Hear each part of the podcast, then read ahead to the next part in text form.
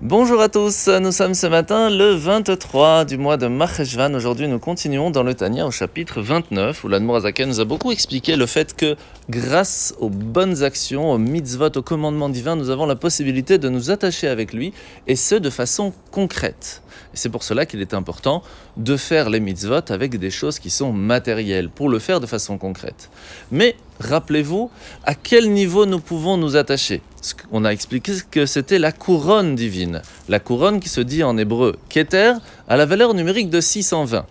Il faut savoir que dans les dix commandements aussi, il y avait 620 lettres, parce que quand nous avons reçu la Torah, eh bien Hachem nous a expliqué ce qu'il attendait de nous, ce qu'il veut, ce qu'on appelle le Ratzon Hachem.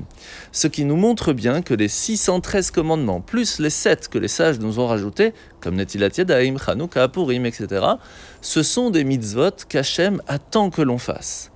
Sauf que si on ne prend que le Chumash, le texte de la Torah, de façon très simple, on ne peut pas savoir comment il faut agir. Par exemple, il est marqué tout simplement il faut faire Shabbat, il faut se rappeler, il faut le garder, il faut faire attention, il faut ne pas travailler. Mais quelles sont les choses permises, quelles sont les choses interdites? C'est les Chachamim, les sages, qui vont nous l'expliquer.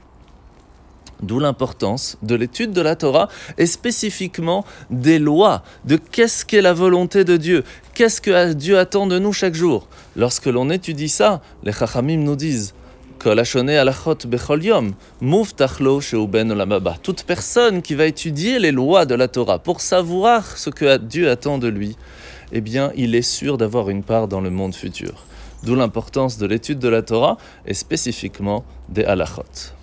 Alors la mitzvah de ce matin, la mitzvah positive numéro 124. C'est la mitzvah de laisser tous les raisins qui vont tomber par terre dans le verger, dans, le, dans, la vigne, pour que les pauvres puissent s'en servir. Mitzvah négative numéro 213, c'est l'interdiction d'aller chercher ces raisins-là qui sont tombés. Il faut absolument les laisser pour les pauvres. Mitzvah positive numéro 122, si on a oublié carrément tout un sac de, de, de raisins, eh bien on se doit de le laisser là-bas. Mitzvah négative numéro 204, c'est l'interdiction d'aller chercher ce sac et de le laisser pour les pauvres. L'un parachat de la semaine. Sam parachat Sarah où Eliezer, avec sa caravane, vont arriver en fin de compte à Haran pour aller chercher une femme pour Yitzhak. Et c'est là-bas qu'il va prier Hachem en lui disant Je voudrais que tu me donnes un signe, que tu me guides pour trouver quelle serait la dame la plus euh, enclin à se marier avec Yitzhak. Et il va demander que le signe soit que la dame qui viendra lui proposer de l'eau à lui et à ses chameaux sera une dame qui sera prête à pouvoir se marier avec Yitzhak. Pourquoi? Tout simplement parce que Dieu, lui, il ne manque rien essentiellement, ce qu'il utilise dans ce monde à chaque instant, à chaque seconde, c'est la générosité, c'est la bonté.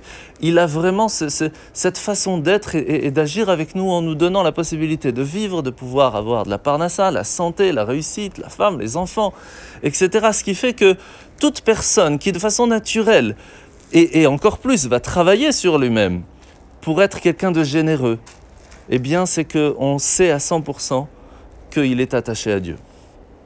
Par contre, toute personne qui est dans l'égoïsme, quelle que soit l'étendue de ses biens, hein, mais qui n'est jamais satisfaite, qui cherche uniquement à prendre sans jamais donner, malheureusement, c'est une marque qui est totalement inverse. C'est pour cela que Eliezer a cherché pour Yitzhak une femme qui allait manifester sa bienveillance, qui allait montrer qu'elle est généreuse. Et lorsque nous aussi nous allons rechercher ça chez son prochain, mais aussi travailler à l'intérieur de nous-mêmes pour arriver à ce niveau-là, nous saurons alors que nous sommes attachés à Dieu. En vous souhaitant de passer une bonne journée et à demain.